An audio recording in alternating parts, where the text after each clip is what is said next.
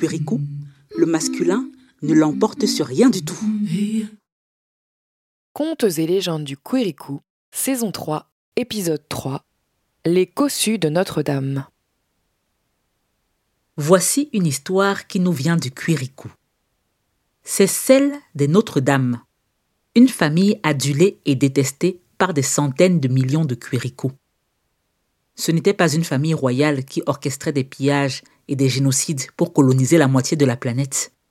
Ce n'était pas une sainte famille quelque part au paradis qui veillait sur la famille royale et gagnait de nouvelles abonnés dans les territoires colonisés. C'était une famille qui aurait pu être tout à fait ordinaire. Elle s'était fait connaître à travers l'émission de télé-réalité Les Cossus de Notre-Dame, qui documentait son quotidien d'acquisition d'articles de garde-robe, de visites de penthouse, de voyages en avion privé, de modifications médicalement assistées de l'apparence extérieure à des fins esthétiques, de parades nuptiales avec des célébrités en manque de publicité, d'accouplements à l'improviste sous l'objectif de la caméra de Christie de Notre-Dame, la matriarche qui avait fabriqué leur vie et leur corps de toutes pièces. À l'occasion du jubilé du procès historique de Zouk Herbert, le peuple versus les milliardaires, Enquête inclusive revient sur la famille la plus médiatisée du banc des accusés.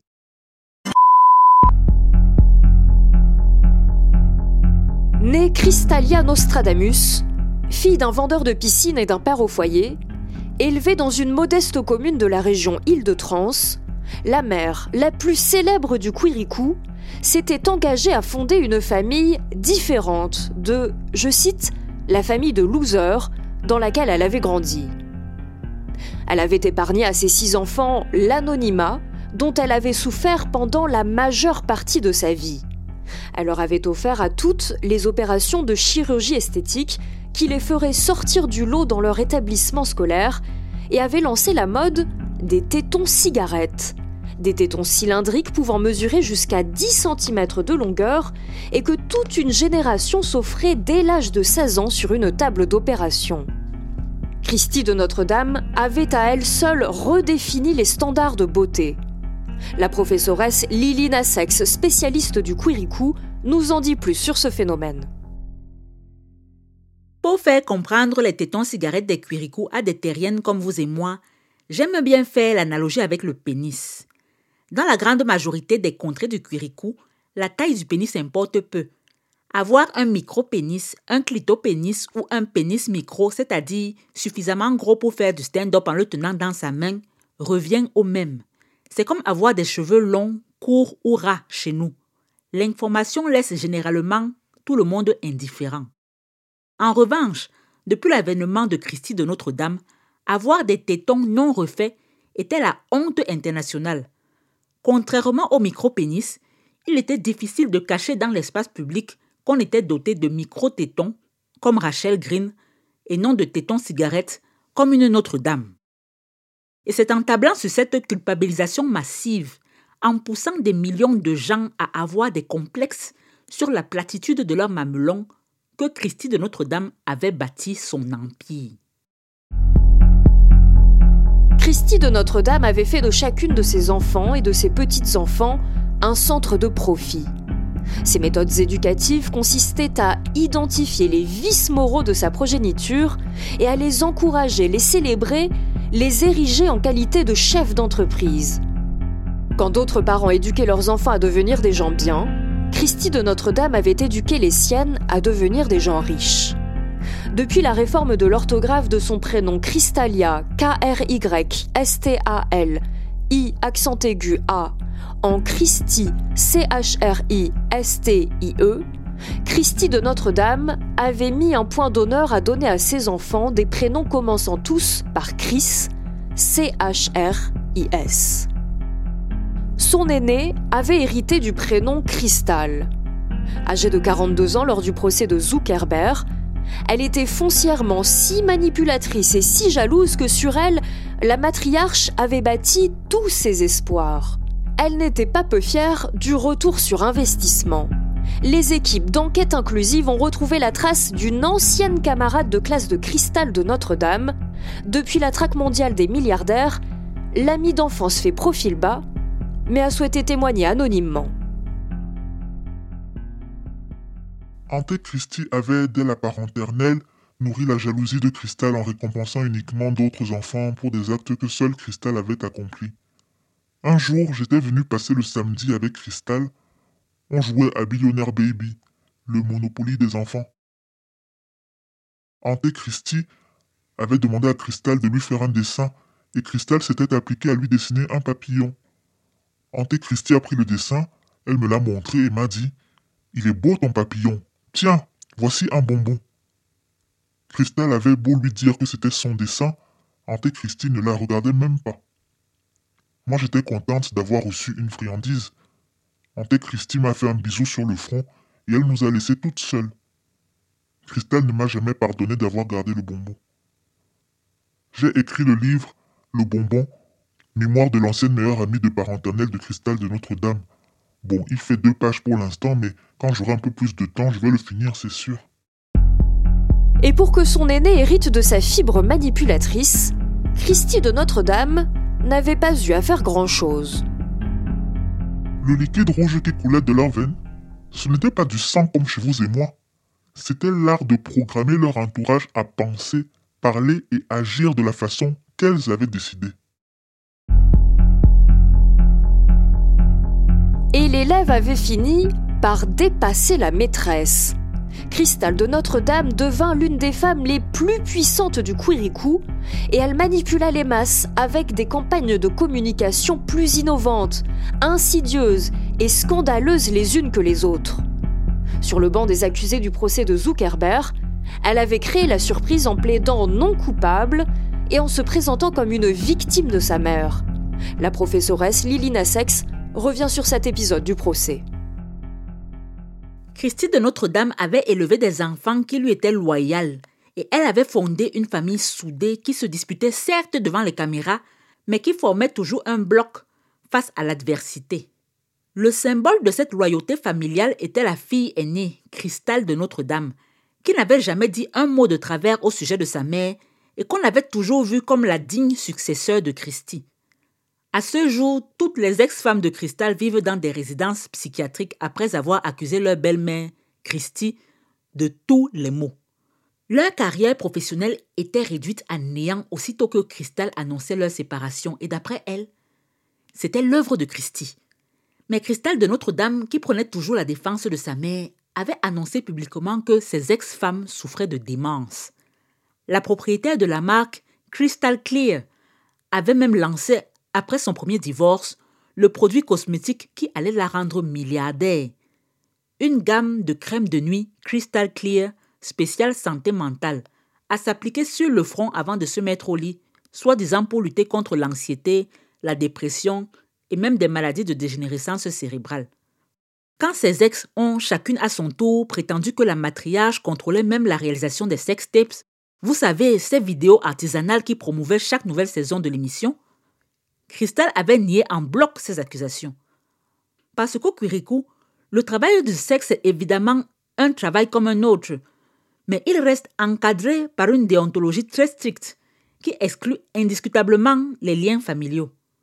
Alors vous imaginez la surprise, le choc des Quirikou lorsque Cristal de Notre-Dame a enfin pris la parole lors du procès le plus médiatisé de l'histoire, après des semaines de silence.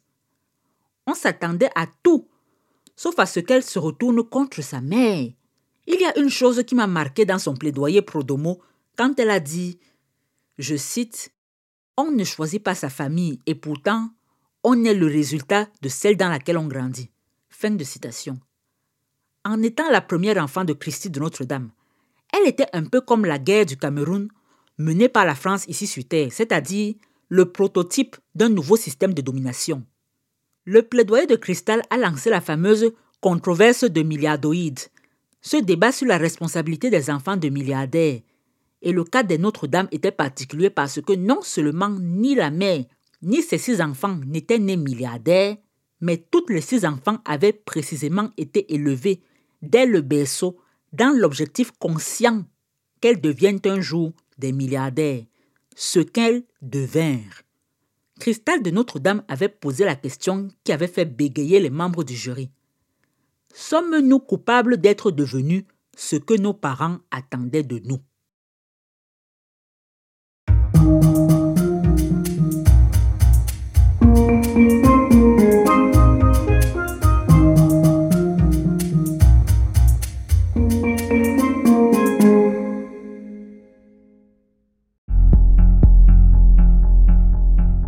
Deux ans après la naissance de Cristal, Chrysotome de Notre-Dame était né. C'était un garçon aussi bruyant qu'influençable, deux défauts que sa mère Christie avait repérés, développés et rentabilisés. D'après les témoignages de ses proches, il avait été déscolarisé par sa mère à 9 ans et avait reçu l'interdiction d'ouvrir le moindre livre. Billie Irish a commencé sa carrière comme assistante de production de l'émission Les Cossus de Notre-Dame Aujourd'hui réalisatrice des talk-shows polyamoureux Desme Moa comme ça, elle a bien connu Chrysotome de Notre-Dame. Tom Ah, Tom, la bombe chrysotomique il était inoffensif, c'est sûr qu'il n'avait pas le lobe frontal le plus développé du globe, mais il savait se faire entendre et faire entendre tout ce que son entourage arrivait à lui faire gober et qui pourrait servir les intérêts de l'émission. On avait l'habitude de le voir se trimballer torse nu pour exhiber ses pectoraux et ses tétons cigarettes bien poilus devant les caméras qui enregistraient tout. Et chacune de ces phrases qui était un grand moment de télévision. Bon, c'était les mœurs de l'époque, hein. Les émissions abrutissantes étaient complètement légales, et on pouvait se foutre de la gueule de quelqu'un à la télé sans que ce ne soit vu comme du harcèlement moral, surtout si elle était riche. Et Christy de Notre-Dame avait fait de Tom le gag de l'émission. Il avait popularisé un grand nombre d'expressions que les téléspectatrices adoraient, notamment euh, Je ne suis pas hétéro, je préfère l'hiver. Je vous laisse réfléchir à celle-là, elle est complexe. Il y avait aussi Il n'y a que les poissons qui arrêtent, moi je continue. Rien n'arrête ma continuité. Quand je vous dis qu'il était inspiré, ma préférée c'était L'argent n'a pas d'odeur. C'est pour ça que les chiens n'en ont pas. Chrysotome de Notre-Dame était connu pour transformer des crapauds en ballons d'or du football. Ilan Papets, Eri Hari, Alan Vibraniumovic, c'étaient des athlètes en souffrance dont la popularité grandissait et la carrière ressuscitait des mortes aussitôt qu'ils apparaissaient dans un épisode des Cossus de Notre-Dame. La professoresse Lilina Sex nous explique.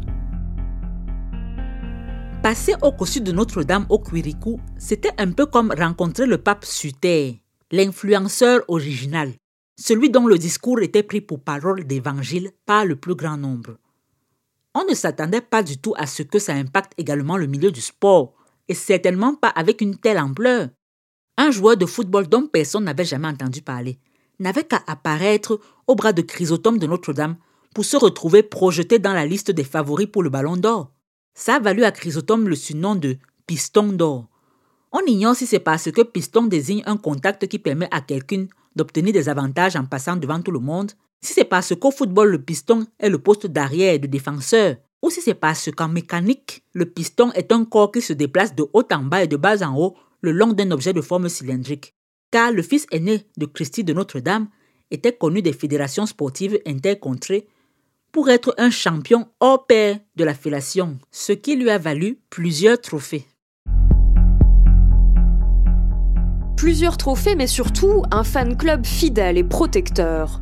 Nombreuses sont les personnes à travers le Quirikou qui avaient prédit que Chrysotome de Notre-Dame serait le premier de sa famille à se faire arrêter lors de la traque des milliardaires, car il n'était ni le plus discret, ni le plus astucieux du clan pour échapper à cette chasse mondiale. Alors que pendant la traque, les individus les plus riches du Quirikou se cachaient au grand jour dans des vêtements de prêt-à-porter de troisième main, on n'avait pas attendu de Chrysotome cette intelligence-là. Mais à la surprise générale, sa cachette fut découverte, mais gardée secrète, non pas par des spectatrices de l'émission, comme on le supputa au départ, mais par un groupe d'anonymes issus du tiers-état qui voyaient en Chrysotome le messie de l'art fellatoire. D'après la rumeur, elle le protégeait bec et ongle de l'ire populaire et s'abreuvait de sa science lors des cours magistraux qu'il se faisait une joie de leur administrer pour la rédemption des scrotums, l'accès au plaisir éternel.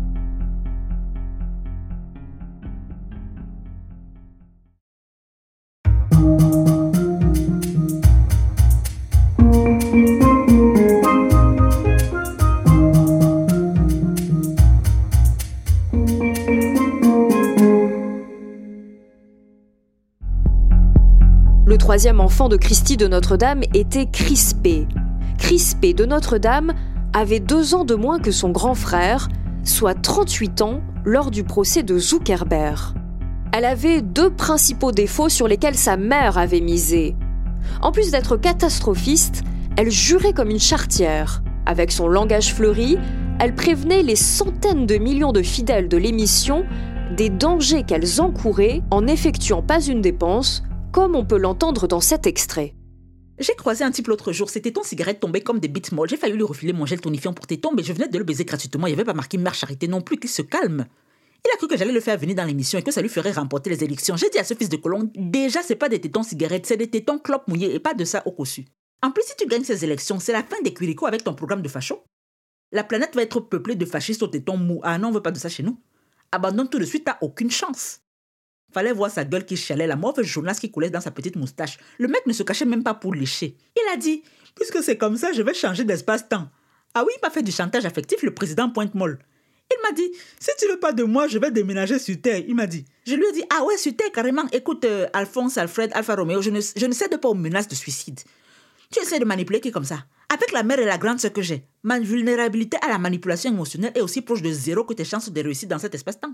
Aux dernières nouvelles, il s'est cassé sur terre avec ses idées fascistes de merde. Je suis sûr il va prévenir les terriens de l'existence du Quirikou. Il va balancer que toutes nos contrées ont dissolu leurs amis. Les terriens vont débarquer. Et vous savez ce qui va arriver, non? Vous savez le Vous le savez. Je n'ai pas besoin de vous le dire.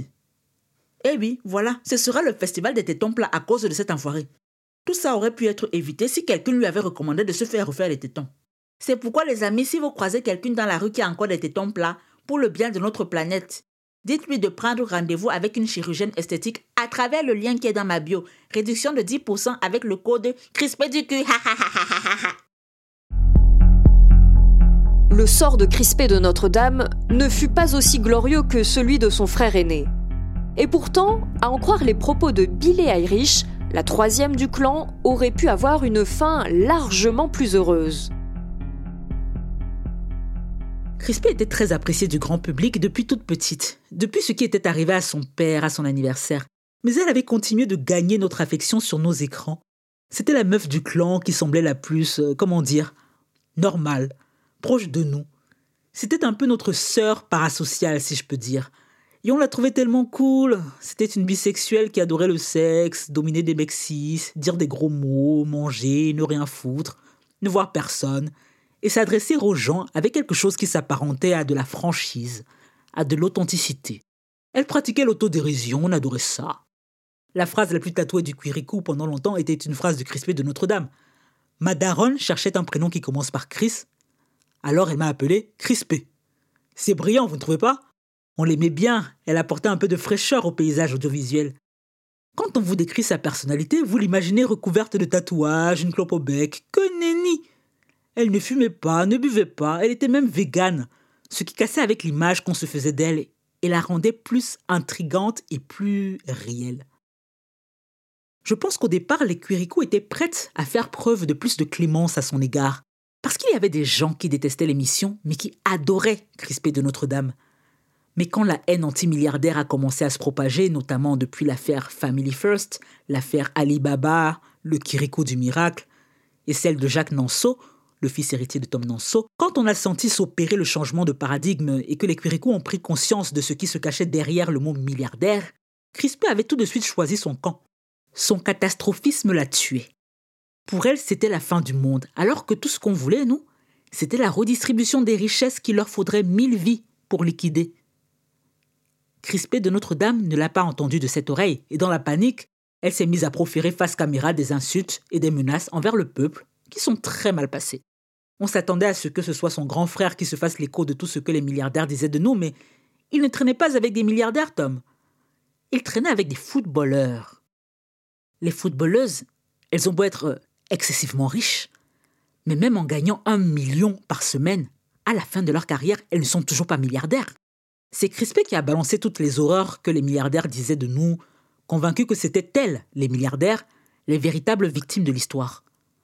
Je peux vous dire qu'on ne l'a pas raté. C'était la personne du clan qui avait le plus mal vécu la chute des milliardaires. Elle a pété un plomb alors qu'il lui restait des millions. À sa naissance, Christy de Notre-Dame était déjà pleine aux as avec ses parts dans Fake Boob. Donc, Crispé avait toujours connu cette vie-là. C'était difficile de lui faire voir le monde autrement. Qu'est-ce qu'on s'est senti bête? Et dire qu'on pensait qu'elle était l'une des nôtres. J'avais beau travailler dans les coulisses des cossus, le storytelling de cette émission était si bien ficelé que même moi, je me suis fait avoir. Même moi, j'ai pensé que ces personnes étaient vraiment ce qu'elles laissaient paraître dans les médias. C'est quand Crispé a montré son vrai visage qu'on a enfin pris conscience de la mascarade. Personne ne s'attendait à ce qu'elle fasse ce qu'elle a fait. Personne ne s'attendait à ce qu'elle rejoigne les rangs de Zuckerberg et commandait tous ses attentats. Pour s'accrocher à ses milliards, elle était prête à tuer. C'est ce qu'elle faisait toute depuis le début, vous me direz. La trahison de Crispé a, d'une certaine manière, précipité la guerre anti-milliardaire, car, dans la logique du peuple, si on ne pouvait faire confiance à Crispé, on ne pouvait faire confiance à aucune milliardaire. Point. Les amis de Zuckerberg étaient nos ennemis. Point. Et on avait besoin de savoir ça pour gagner.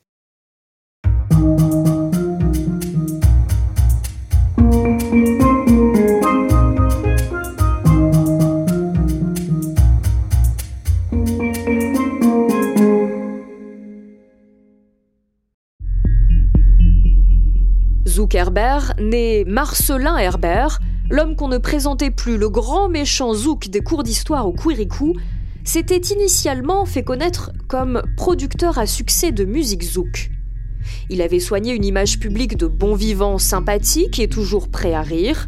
Il avait fait et défait les carrières de plusieurs artistes de zouk dans ses plus jeunes années, mais n'avait jamais réussi à faire décoller sa propre carrière de chanteur. Il s'était résolu à une vie loin de la scène et avait amassé ses premiers millions en produisant les groupes de zouk bisexuels et lesbiens Bizouk, Caresse et autres déménages et moines. Un jour, un une ancienne camarade de lycée vint frapper à sa porte pour lui présenter le projet de réseau social pour lequel il y a levé des fonds. C'était un une jeune entrepreneureuse qui avait déjà baissé les stores de deux premières startups par manque de financement. Quand son secrétaire lui apprit qu'un une certaine Amo Nguyen, pronom Yel, demandait à le voir et ce sans rendez-vous, Zuckerberg eut une mini-érection. Il avait tout de suite reconnu le nom. Il revoyait très bien l'élève brillanteux, mignonneux et discréteux qui jouait toute seule à des jeux mathématiques pendant les récréations. Et si sa mémoire était bonne, Yels avait fricoté lors de l'ultime grande fête de fin d'année. Une idée de Zouk qui avait marqué son territoire dans beaucoup de bouches cette nuit-là. À Mosen-Guyenne, il se demanda si Yel était toujours aussi mignonneux. Une recherche rapide sur Google lui apprit que si. Yel ne savait toujours pas se saper, mais Yel n'était pas moche. Zouk était moyennement intéressé par l'idée d'investir dans autre chose que le secteur musical, mais il crevait d'envie de comparer sa réussite professionnelle à celle de son ancienne camarade. D'où sa mini-érection. L'idée de sa puissance sur autrui suffisait à l'exciter. Il avait alors demandé à son secrétaire de ne pas le laisser entrer, mais de lui fixer un rendez-vous au moins deux ou trois semaines plus tard. Amos Nguyen était revenu à la date et à l'heure indiquée, mais accompagné d'une jeune dame en tailleur de grande couturière et chaussures de ville aux talons plats. Zouk avait tout de suite pensé qu'elle avait amené son avocate, et il s'irrita de ne pas avoir été prévenu de ce coup dans l'échiquier. La jeune femme s'était avancée vers lui avec assurance, grâce et dignité, en lui tendant une main que Zouk avait volontairement serrée un peu trop fermement. Christie de Notre-Dame, prenant elle, très enchantée. Vous connaissez mon épouse, Amos Nguyen de Notre-Dame, prenant Yel. Zuckerberg avait eu l'étrange impression d'être reçu dans son bureau à elle. Il avait renoncé à récupérer le leadership, très curieux de voir jusqu'où Christie de Notre-Dame pouvait diriger cette rencontre. Il avait décidé de dévisager Amos, histoire de retrouver son érection. L'entrepreneur était si timide et si humble que ça en était excitant, son épouse faisant la présentation de son projet à sa place. Mais le pitch de Christie de Notre-Dame s'était avéré si captivant que Zuckerberg avait bien vite réalisé qu'il avait devant lui un projet qui pourrait le rendre milliardaire. Son imposant bureau masquait son excitation, mais Christie de Notre-Dame, à qui rien n'échappait, avait demandé à son mari de bien vouloir les laisser toutes seules. Amos n'avait posé aucune question et s'était éclipsé de la pièce. À son retour, une heureuse nouvelle l'attendait. Zuckerberg se joignait au capital de la start-up qui allait être renommée Fake Boob et soutenir la popularisation de la mode des tétons pointus. Amos de Notre-Dame avait soulevé son épouse dans les airs. C'était une femme extraordinaire qui venait de changer à tout jamais leur vie à toutes les trois. Ce qu'Amos ignorait, c'était qu'aussitôt qu'elle les avait laissées toutes seules, Christie avait proposé à Zuckerberg de lui bouffer le minou. Le producteur de musique avait tout de suite pouffé de rire, mais sans perdre la face, Christie s'était mise à lui lister les prévisions de trésorerie de l'entreprise Fake Boob, à lui proposer un plan diabolico-légal qui évincerait Amos de sa propre entreprise une fois que celle-ci pourrait se passer de lui. Elle lui fit miroiter les milliards qui deviendraient leurs dans ce business model infaillible et, excité par son assurance et par son propre reflet dans la personnalité de cette jeune dame, Zuckerberg s'agenouilla devant son entrejambe avant qu'elle n'aille présenter cette opportunité à qui que ce soit d'autre. Christie et Amos de Notre-Dame avaient produit ensemble trois enfants. Crystal ressemblait comme deux gouttes d'eau à Amos les traits de Chrysotome étaient un joli mélange de ceux de ses deux parents. Quant à Crispé, elle semblait n'avoir pris que les gènes de sa mère. L'entreprise Fake Boob avait cartonné bien au-delà des prévisions de Christie et Zuckerberg abandonna complètement sa carrière musicale pour se faire connaître comme le directeur général du groupe Fake Boob. Rester dans l'ombre arrangea bien l'eau très timide Amos Nguyen de Notre-Dame, qui occupait des fonctions de directrice technique du groupe mais c'était sans savoir que l'ombre dans laquelle Yale se cantonna au cours de son aventure entrepreneuriale planait lugubrement au-dessus de sa tête.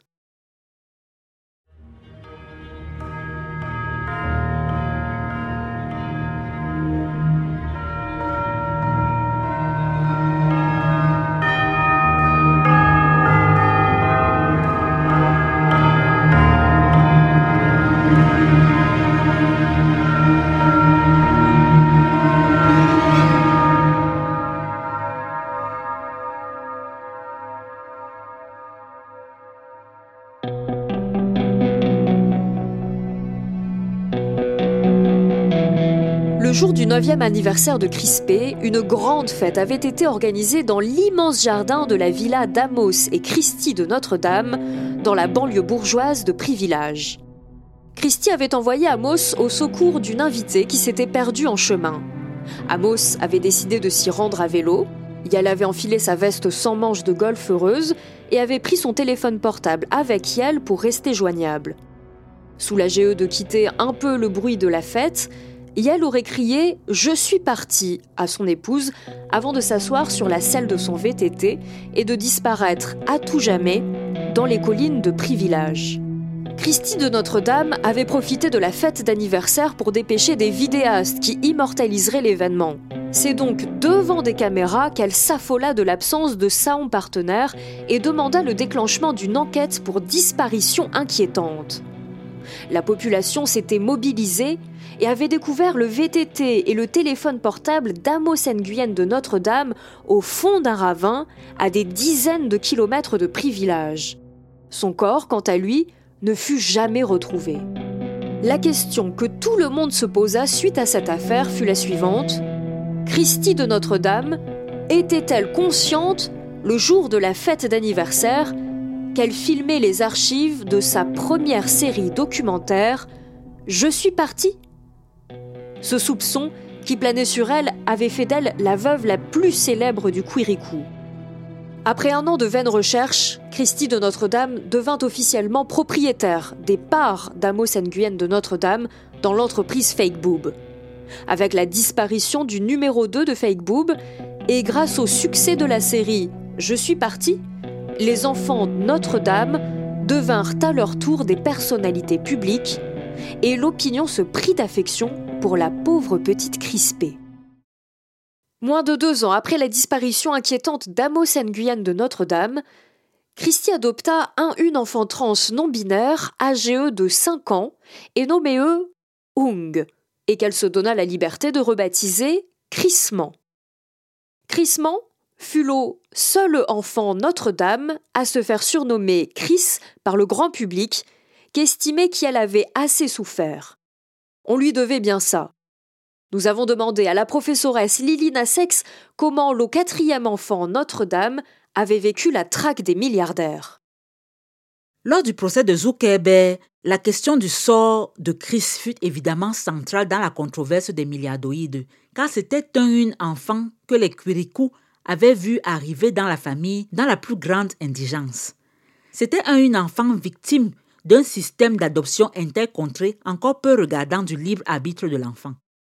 La question était, au regard des inégalités sociales à l'échelle du Quirikou, quelle est la part de responsabilité des personnes adoptées par des milliardaires? Une enfant adoptée était-elle à considérer davantage comme une victime collatérale de la cupidité de sa famille enfant confectionnée de A à Z dans un utérus de milliardaires Les Quirikou avaient du mal à en vouloir à Chris parce que son adoption ressemblait davantage à un casting pernicieux pour remplacer Amos Nguyen dans le clan Notre-Dame. L'enfant et Amos avaient beaucoup trop de points communs pour que ce soit une coïncidence. Dans tout ça, Amos s'était porté disparu et il n'avait pas encore été établi s'il s'agissait d'une disparition volontaire ou d'un homicide précédé d'un enlèvement. Il était évident que cette adoption n'était qu'un stratagème de Christie de Notre-Dame pour continuer de choquer l'opinion publique, de la maintenir en haleine et de lui faire parler d'elle. En plus, quand elle a annoncé qu'elle modifiait officiellement le nom de l'enfant en crissement de Notre-Dame, plusieurs associations de protection de l'enfant se sont montées au créneau. Le cas de crise de Notre-Dame est vraiment particulier parce que techniquement, elle n'est jamais devenue milliardaire de son fait. Elle n'était que l'héritier héritière naturelle de sa mère et pour beaucoup, cette fortune que Christie lui léguait était la moindre des choses après l'avoir déracinée, arrachée de la contrée de ses ancêtres affublé du pire des prénoms et privé, sans son consentement, de la sécurité et de la tranquillité de l'anonymat. Pendant la traque des milliardaires, sans surprise, Chris fut l'une des rares personnes à se rendre et même à collaborer avec le peuple. Et elle avait 32 ans lors du procès de Zuckerberg. Yel se désolidarisa de sa famille et retourna vivre brièvement sous le nom de Hung dans la contrée où on l'avait adoptée avant de revenir dans la seule contrée qu'elle connaissait et aimait vraiment, celle où elle avait passé le plus clair de sa vie.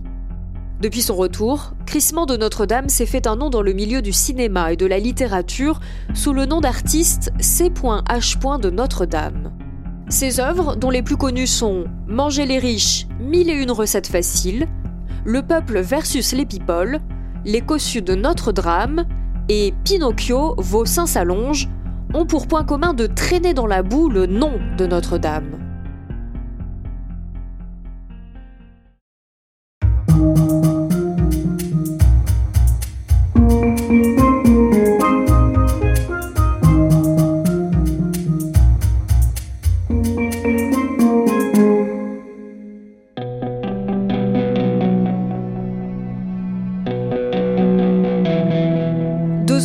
De Chris, Christie de Notre-Dame et Zuckerberg annoncèrent leur fiançailles. La nouvelle fut relativement mal accueillie par l'opinion publique, qui voyait l'ancien producteur de musique épouser la veuve de son ami de lycée, après lui avoir volé son entreprise, s'être fait des milliards sur son dos et avoir potentiellement orchestré son enlèvement. De plus, les chanteuses de zouk qui avaient collaboré avec lui dans une autre vie prenaient de plus en plus la parole pour dénoncer publiquement les agissements du mania des médias. Elles le décrivaient comme cruel, manipulateur, possessif, violent. Mais la bouille sympathique de Zouk et son célèbre rire communicatif avaient si bien masqué sa glaçante monstruosité qu'il réussit à convaincre une partie de l'opinion qu'il était victime d'une campagne de calomnie sans merci. Lui, l'artiste musicien, lui, le père de famille jovial, adorable et inoffensif. Autant de scandales qui faisaient parler du clan Notre-Dame à l'échelle mondiale, tandis que Fake Boob continuait tranquillement son ascension pour devenir le média le plus influent de la planète, signant avec la complicité d'élus politiques à l'intelligence questionnable sous des milliards de perdus assoupis, la mise à mort de la démocratie et de la liberté d'expression. Christie et Zouk n'avaient jamais été aussi puissantes mais elle n'allait pas s'arrêter en si bon chemin. Au milieu de la fête des 20 ans de cristal de Notre-Dame, une vidéo qui avait prétendument fuité s'était retrouvée sur les écrans de tous les téléphones des convives de la soirée. On y voyait Cristal en plein acte sexuel avec celle qu'on appelait alors l'idole des jeunes, la chanteuse de pop Makossa Mutobichi. Peu de temps après ce scandale, Christie de Notre-Dame avait annoncé la saison 1 des Cossus de Notre-Dame, dont le succès fut immédiat et phénoménal. Lors de l'épisode final de cette première saison, la matriarche annonça être de nouveau enceinte. Les jumelles Chrysanthème et Chrysalide Herbert de Notre-Dame naquirent au courant de la saison 2, et pour la première fois de l'histoire de la télévision, des tétons de 3 cm de longueur furent greffés sur la poitrine de nouvelles-nées. L'émission Les Cossus de Notre-Dame dura 20 saisons, soit 20 ans où l'on vit grandir une famille filmée en permanence dans son quotidien d'opulence, que certaines adorèrent détester et que d'autres détestèrent adorer. Sa popularité se mit à décroître avec la montée de la haine anti-milliardaire, annonciatrice d'un changement de paradigme dans le Quiriku tout entier. Zuckerberg fit réduire au silence toute personne qui osait porter un regard critique sur les milliardaires. Des centaines de milliers de comptes fake boob furent supprimés au nom de la lutte contre le classisme inversé. Le combat se poursuivit alors dans les rues et Zouk mobilisa plusieurs milliardaires pour financer des attaques armées censées faire reculer la traque pacifiste des milliardaires. Crispé et beaucoup d'autres répondirent à l'appel le public ne se mit à soupçonner Zuckerberg et sa belle-fille d'entretenir une liaison que lorsque Crispé diffusa en direct une énième vidéo d'insultes depuis sa cachette et dans laquelle on apercevait au loin Zuckerberg traversant la pièce nu comme un verre. Même au milieu de sa chute, la famille Notre-Dame continuait de faire parler d'elle. Certaines personnes exhortaient les anciens fans à ne pas entretenir leur influence, à les ignorer royalement à ne pas les mentionner dans les médias. Mais d'une part, la cancel culture était vue d'un mauvais œil d'un pôle à l'autre du Quiriku, d'autre part, il était humainement impossible de résister à cette tentation. D'autant plus qu'une nouvelle rumeur courait selon laquelle Zuckerberg serait le vrai père biologique de Crispé de Notre-Dame. Le réseau social FakeBoob fut liquidé. Une loi imposa aux médias sociaux d'appartenir majoritairement au peuple et d'être modérés par un service public anonyme et rotatif. Des milliers de familles s'unirent pour porter plainte contre le réseau social à l'origine de l'aggravation des troubles de la santé mentale de plusieurs générations et d'une hausse des taux de dépression et de suicide auprès des plus jeunes. Le slogan Fake Boob tue prit tout son sens lorsque le patron de Fake Boob revendiqua ses premiers meurtres de militantes anti-milliardaires. Crispé les avait menacées. Nous savons où vous trouvez, bordel. Nous savons de quoi vous parlez, bordel. Nous en savons plus sur vous que vous-même. Nous savons prédire ce que vous allez dire ou faire. Nous avons plusieurs longueurs d'avance. Nous sommes fake boob, bordel. Quelques individus avaient accepté les millions qu'on leur offrait pour abattre des militantes, mais le poids de milliards de non-riches en colère pesa rapidement dans la balance. Les comptes bancaires des milliardaires du Quiriku entier furent gelés, le marché boursier fut suspendu ad vitam aeternam, une nouvelle économie plus juste et plus solidaire se mit tout doucement en place. On commence cette journée du 13 décembre de Lamponda par ces deux informations majeures. Le procès historique de Zuckerberg, reconnu coupable de tous les chefs d'accusation, et ses révélations choc sur la disparition d'Amos Nguyen. C'est une journée historique pour le Kuriku tout entier. Justice a été rendue pour des millions de familles. Zuckerberg, l'ancien PDG du groupe FakeBoob, vient d'être reconnu coupable de tous les chefs d'accusation retenus contre lui. L'ex-milliardaire apprenait sa sentence devant les caméras. Avant d'être emmené par les forces de sécurité, Zuckerberg a confessé en criant devant les nombreux journalistes présents être l'auteur de l'enlèvement et du meurtre de son associé Amos Nguyen de Notre-Dame. Il accuse également Christie de Notre-Dame d'être le cerveau derrière ce crime jusqu'alors non résolu. Rappelons que la numéro 2 de Fake Boob et star de la télé-réalité fait partie des 3 milliardaires encore en cavale à ce jour. Le corps d'Amos Nguyen reste quant à lui introuvable. Cet ingénieur avait fondé l'entreprise Fake Boob en Landguida. Il avait mystérieusement disparu lors du 9e anniversaire de Crispé de Notre-Dame il y a presque 30 ans. Crispé de Notre-Dame s'appelle désormais Crispé Herbert de Notre-Dame. Après avoir découvert qu'elle était la fille biologique de Zuckerberg, elle avait défrayé la chronique en devenant son épouse. Une fois n'est pas coutume, le mariage a été officialisé dans la plus grande discrétion au cours de ce procès qui a duré presque un an. Et sans transition, nous recevrons ce soir en duplex le réalisateur CH de Notre-Dame sur le tournage de son nouveau biopic Crispé du cul. 13h12 sur Radio-Télévision Île-de-Trans, la suite des informations.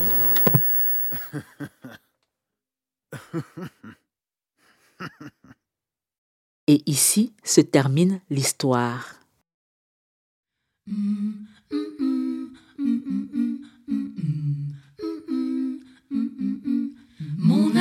ma sœur, songe à la douceur d'aller là-bas vivre ensemble. Aimer à loisir, sans peur d'empire, habillé comme bon nous semble. Loin de ces racistes, classistes, validistes, qui ici nous cassent les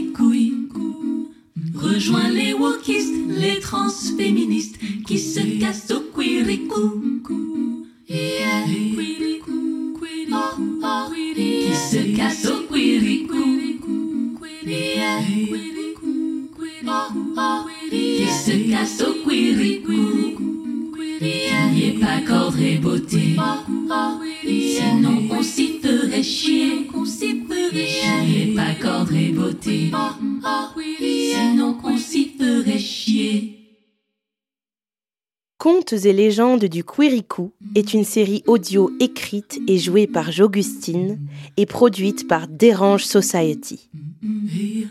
Tous les premiers dimanches du mois, un nouvel épisode est disponible sur vos applis de podcast, sur le site dérange.club, sur YouTube en version sous-titrée et lors de lectures performances en direct, les fameuses Escape Parties. Cette saison 3 a pour thème Sacro-Sainte Famille.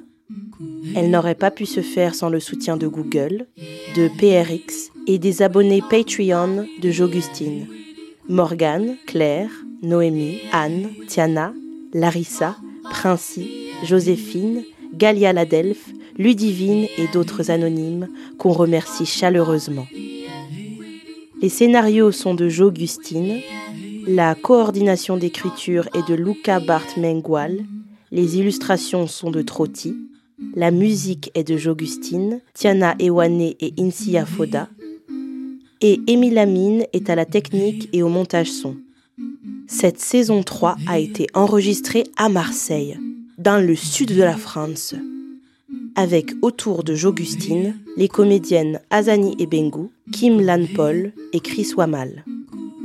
Pour nous soutenir sans dépenser un rond, mettez-nous 5 étoiles sur Spotify et Apple Podcast et abonnez-vous à notre newsletter Courrier du Queer sur dérange.club.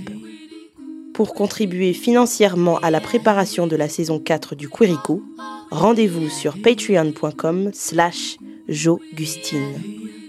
Parlez du Quirico autour de vous. Weedie, ah, weedie.